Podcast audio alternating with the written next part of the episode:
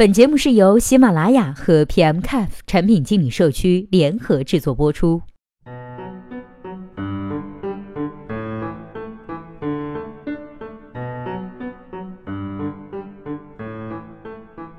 Hello，大家周末好，欢迎收听本期的节目。临近年尾呢，电商网站都纷纷在做年底的积分清零。但是，电商网站在做年底积分清零时，都需要考虑到哪些因素呢？那接下来的时间，我们一起来听一下卫库的产品经理建军是怎么说的。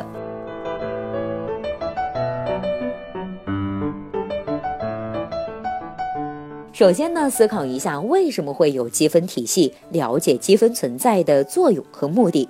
然后啊，我们再来思考积分清零这一事件的作用。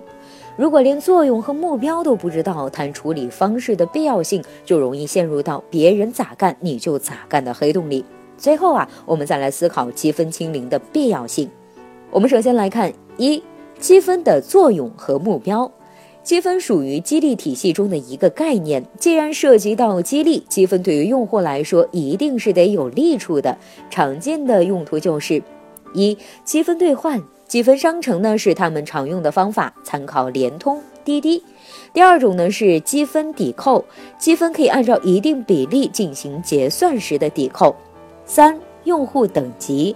通过积分的累积完成用户等级的变更，不同等级呢有着不同的服务，所以电商平台引入积分体系，根本的目的就是用积分来刺激用户完成一些有利于平台的操作，比如说下单啊、分享啊。评价啊、签到啊等等，什么淘金币啊、金豆啊，都是这个用途，只是叫法不同而已。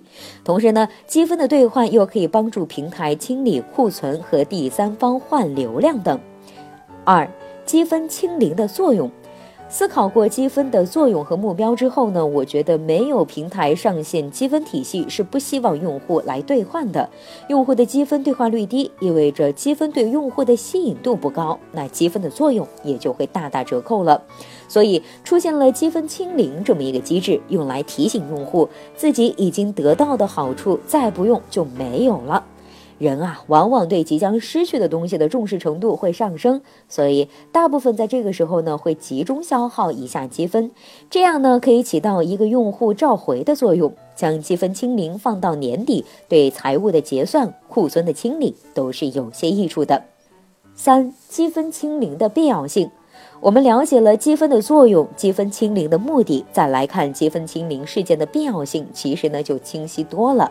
积分清零的必要性呢，没有一成不变或者一个标准，这还要取决于业务形态和运营方式。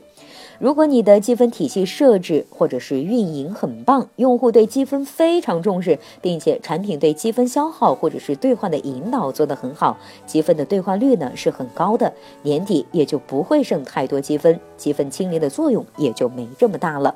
二。如果兑换优质商品的积分基数设置的都很高，大部分人都完成不了时，那么年底积分清零反而是副作用，相当于告诉用户兑换不了优质商品，也就起不到积分的作用了。基于上述两种场景，我觉得积分清零是不必要的。如果你希望通过年底清零的机制来做到集中的用户召回、清库存等等，那么积分清零还是有其功效的。民航啊，都是这么干的，虽然是骂声一片，没有固定的标准，思维方式很重要，找到适合的才是正确的。